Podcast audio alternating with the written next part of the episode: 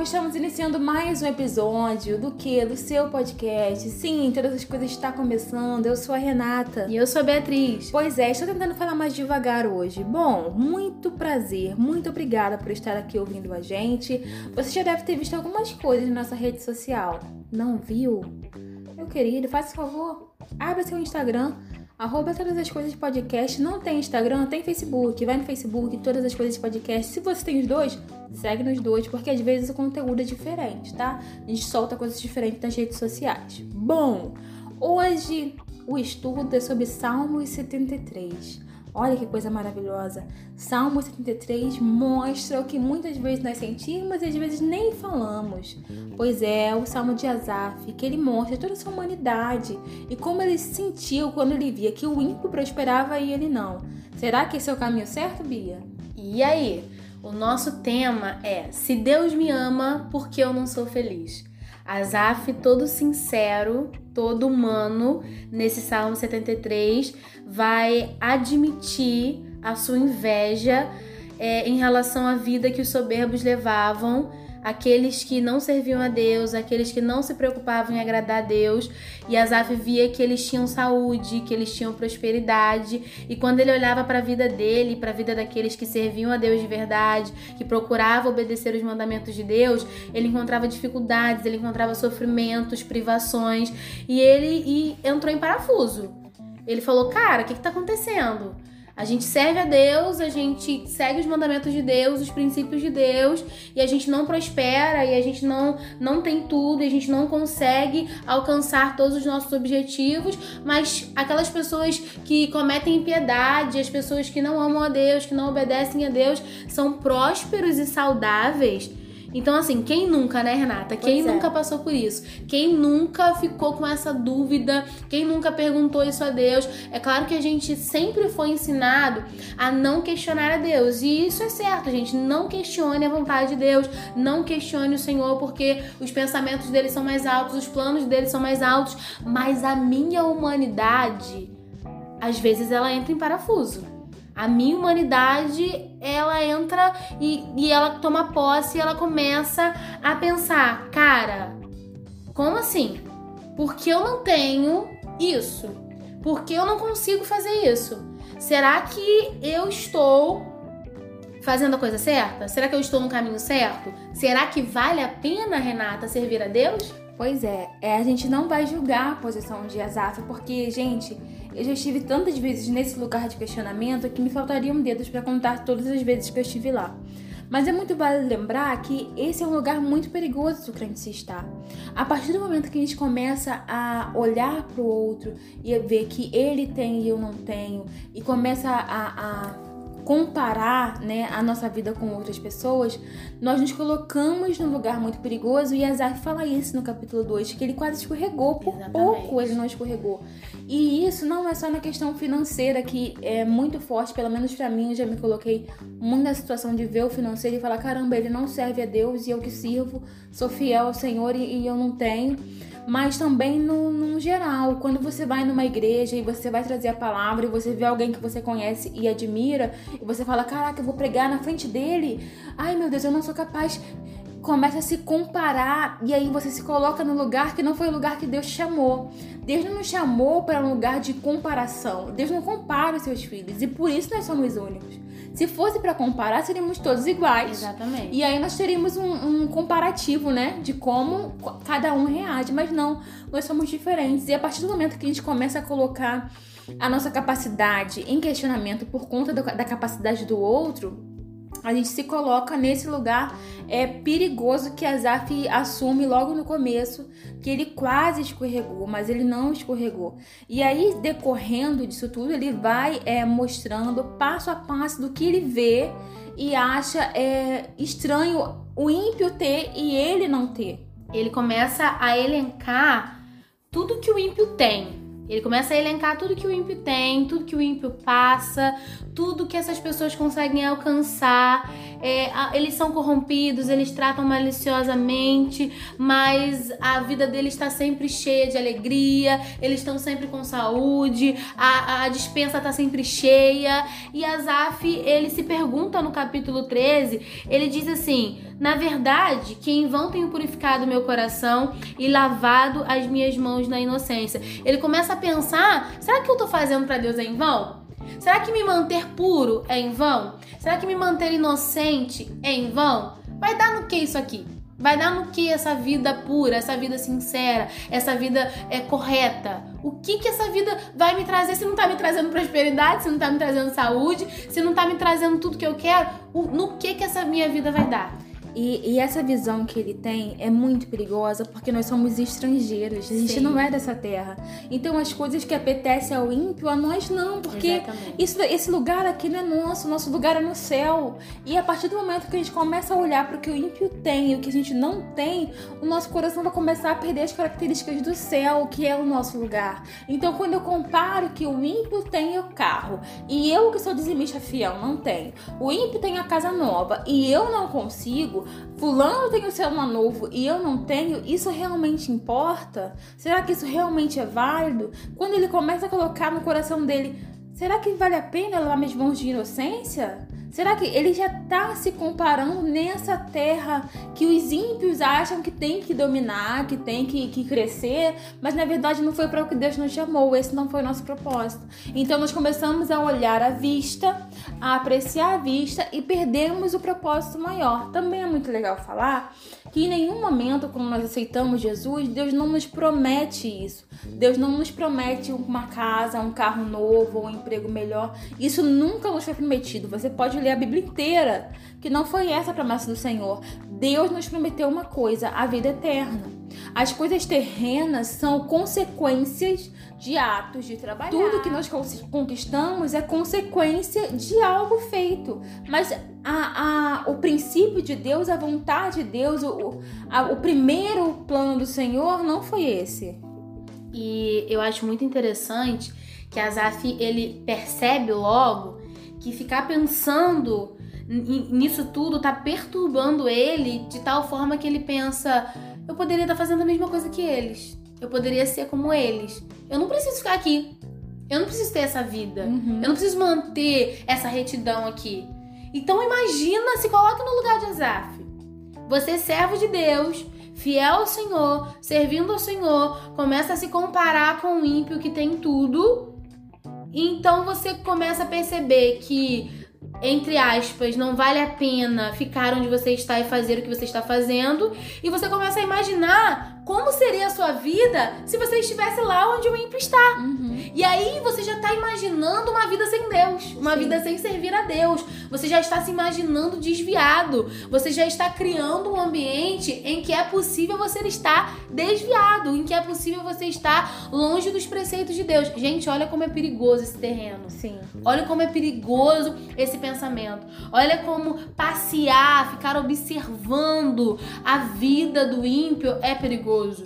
Como esse, esse, esse caminho, esse ambiente de comparação, ele é muito perigoso. E quando Azaf diz, os meus pés quase se desviaram, é porque ele entende que todo esse pensamento, toda essa reflexão dele levou ele para beirinha do precipício. Uhum. Levou ele para pertinho do mundo. Levou ele para um, pra um, pra uma linha que é muito tênue. Sim. Né? Que uma, pra uma linha que é muito tênue. De um homem salmista, de um homem levita da casa do Senhor, de um homem que é, escreveu salmos maravilhosos para o Senhor, ele quase se tornou um desviado. Sim. E isso pode acontecer comigo e com você, quando nós nos colocamos nesse ambiente de comparação. Sim, e, e daí, da onde vem sua alegria? Sua alegria tá no carro novo? A sua alegria está numa casa nova? O que você acha que te traz alegria? Eu percebo que quando eu estou na presença do Senhor, não tem melhor lugar para estar.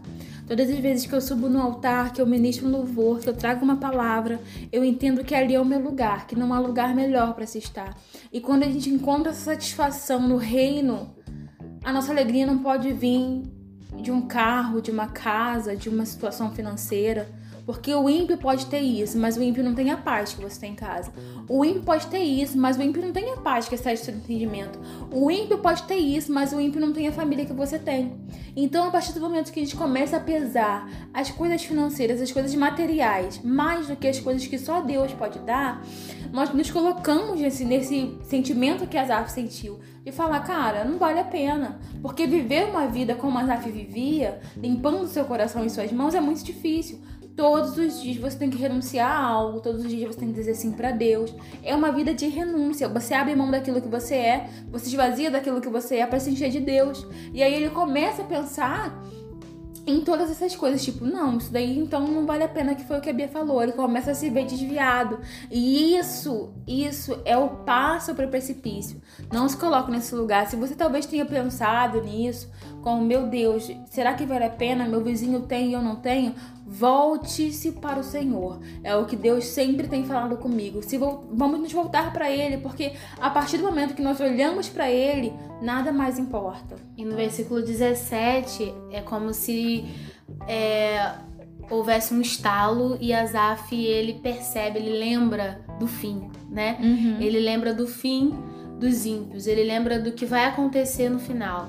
Então, eu amo o, o, hino que a gente canta na Santa Ceia, o 301, que diz que os que passaram fome aqui na terra vão cear com Cristo no céu. Eu amo isso, uhum. né? Porque se você passa necessidade aqui nessa terra, se você não tem uma perna, se você não tem um braço, se você é cego, se você não fala, se você não ouve, lá no céu você vai ser pleno. Lá no céu você vai ter tudo aquilo que você não teve aqui.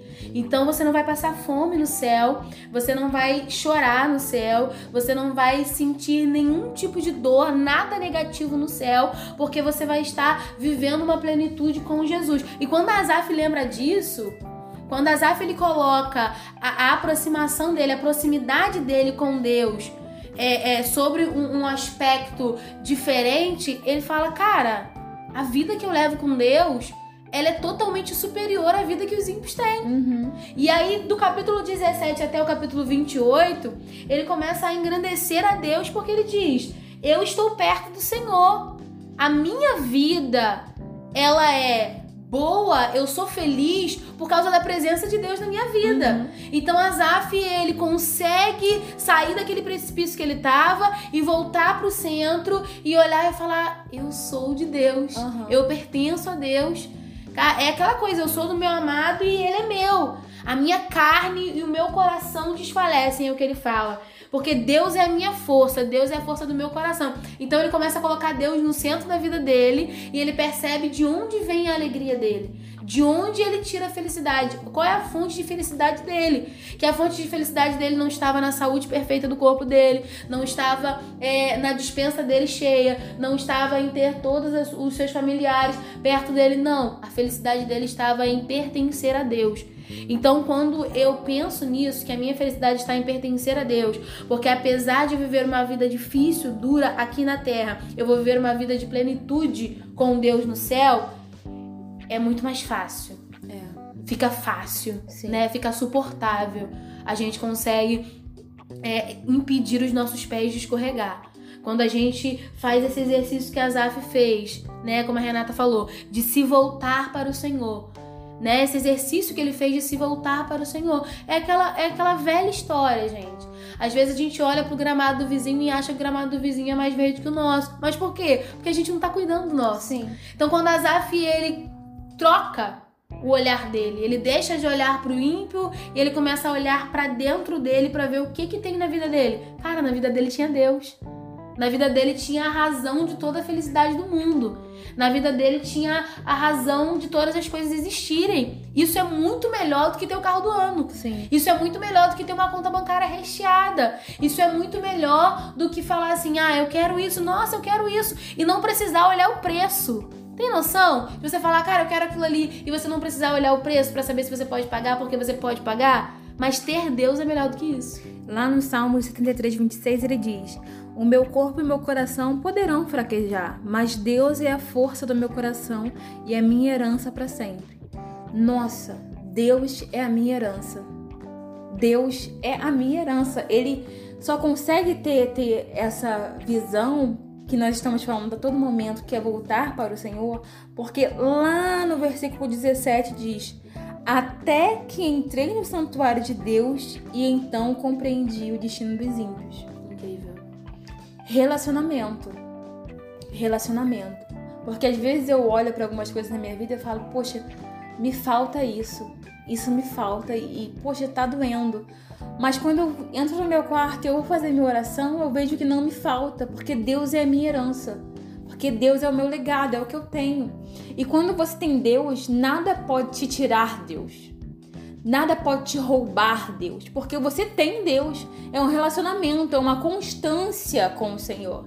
E aí você começa a perceber, não, de fato, a minha alegria não vem dessa terra. Eu não sou daqui. Isso daqui. E, e você pode ter certeza, querido, que quando você olha para uma pessoa muito rica ou que tem tudo que você acha que você precisa ter, você pode ter certeza que ainda vai faltar alguma coisa na vida dela, porque tem, tem espaço, querido, que só é preenchido por Deus. E Azaf abriu esse espaço, deixou Deus preencher esse espaço. Eu não vou te falar que daqui a um tempo você não vai se colocar de novo nessa situação, porque isso é uma recorrência. Quando você menos percebe, você tá lá de novo nesse lugar. Mas eu quero te falar que você tomar posse da herança que é o Senhor na sua vida, essas coisas vão começar a parar de fazer sentido. Essa vida é, é exposta de que, poxa, eles fazem o mal e tem. Isso vai parar de fazer sentido porque você entende que Deus preparou uma morada para você que aquilo que ele disse lá atrás, que ele iria e preparei a morada, deixarei o Espírito Santo, isso acontece, isso é real. Então, a minha morada com o Senhor está pronta. Esse, esse, sentimento que, que Azaf teve de tá tudo certo, tá tudo resolvido, porque eu tenho um lugar com o Pai. Então, que Deus coloque isso no nosso coração, que a gente venha encontrar satisfação em ter o Senhor. Porque às vezes é as coisas começam a perder o valor que tem valor e as que não têm valor começam a ter valor, mas que haja essa mudança de mente na nossa cabeça, que realmente o nosso coração, a nossa mente venham estar entregue ao que realmente tem valor. Eu quero te, te ensinar um exercício que eu tenho é, colocado na minha vida, que o meu foco, tudo que eu preciso ter é Deus. O que vier é bônus. Quando eu penso nisso, enquanto eu tenho Deus, pode estar tudo caindo ao redor. Mas eu tô firme. Porque se o meu objetivo, se o meu foco, se a minha principal missão de vida é ter Deus, é estar em Deus, tudo que vier, gente, tudo que vier além disso é bônus. E bônus não é uma coisa que você espera ter. Bônus é uma coisa que você ganha, sim, de presente. Então, assim, não é algo pelo qual você vai chorar, não é algo pelo qual você vai ficar triste se você não tem. Então, quando você coloca na sua vida que Jesus é suficiente, que Deus é suficiente na sua vida, você não se desespera tanto quando você percebe que você não tem outras coisas. Sim. Então, aonde está o meu foco? O que, que eu quero? É fácil ter, fazer esse, esse exercício? Não, não é fácil fazer esse exercício. Não é fácil lembrar todo dia que Deus é suficiente nas nossas vidas. Por quê? Porque nós queremos uma família, nós queremos bens, nós queremos um, um trabalho, nós queremos uma profissão. Tudo isso nós queremos porque nós ainda estamos nessa terra. Uhum. Mas quando você se lembra de que Deus ele é suficiente, de que Deus ele é um fim em si mesmo. Deus ele é suficiente. Todo o resto que você ganha, amizades, namoro, casamento, família, todo o resto que você ganha é bônus. Todo o resto é bônus. Então você começa a pensar: caramba, eu tenho Deus. Uhum. Isso é suficiente. Eu estou em Deus e Ele está em mim. Sim. Eu tenho um relacionamento com Deus, como a Renata estava falando, então isso é suficiente. Olha o que ele diz no versículo 28. Mas para mim, bom é aproximar-me de Deus. Acabou! Bom é aproximar-me de Deus. Simples e fácil era o que ele queria, era a meta de vida dele. Eu entendo que os ímpios têm prosperidade, que os ímpios têm isso, têm aquilo, mas para mim é esse o meu foco de vida. Eu não preciso ter o mesmo foco que eles, eu não preciso ter as mesmas coisas que eles, porque para mim, bom é aproximar-me de Deus. Que você possa nesse nesse dia de hoje falar para Deus que você quer se aproximar dele, que você possa nesse dia de hoje ter força para abrir mão de algumas coisas e começar a se aproximar de Deus, que você possa nesse dia de hoje olhar para Jesus e dizer: "O Senhor é suficiente na minha vida. Ajuda-me a abrir mão de coisas que eu acho que preciso, mas às vezes eu não preciso." E a nossa vida, cara, vai ser muito mais fácil se a gente começar a refletir melhor sobre o que é suficiente pra gente. Sim. Faça do Senhor da sua morada, faça do Senhor o seu refúgio e que os seus olhos estejam fitos no Senhor. Essa é a nossa oração de hoje. Que você possa olhar para o Senhor e entender que Ele é tudo o que você precisa. Você não precisa de mais nada. Você tem o suficiente, que é Jesus. Que Deus abençoe sua vida, que Deus abençoe sua família. Até a próxima segunda-feira. Até a próxima.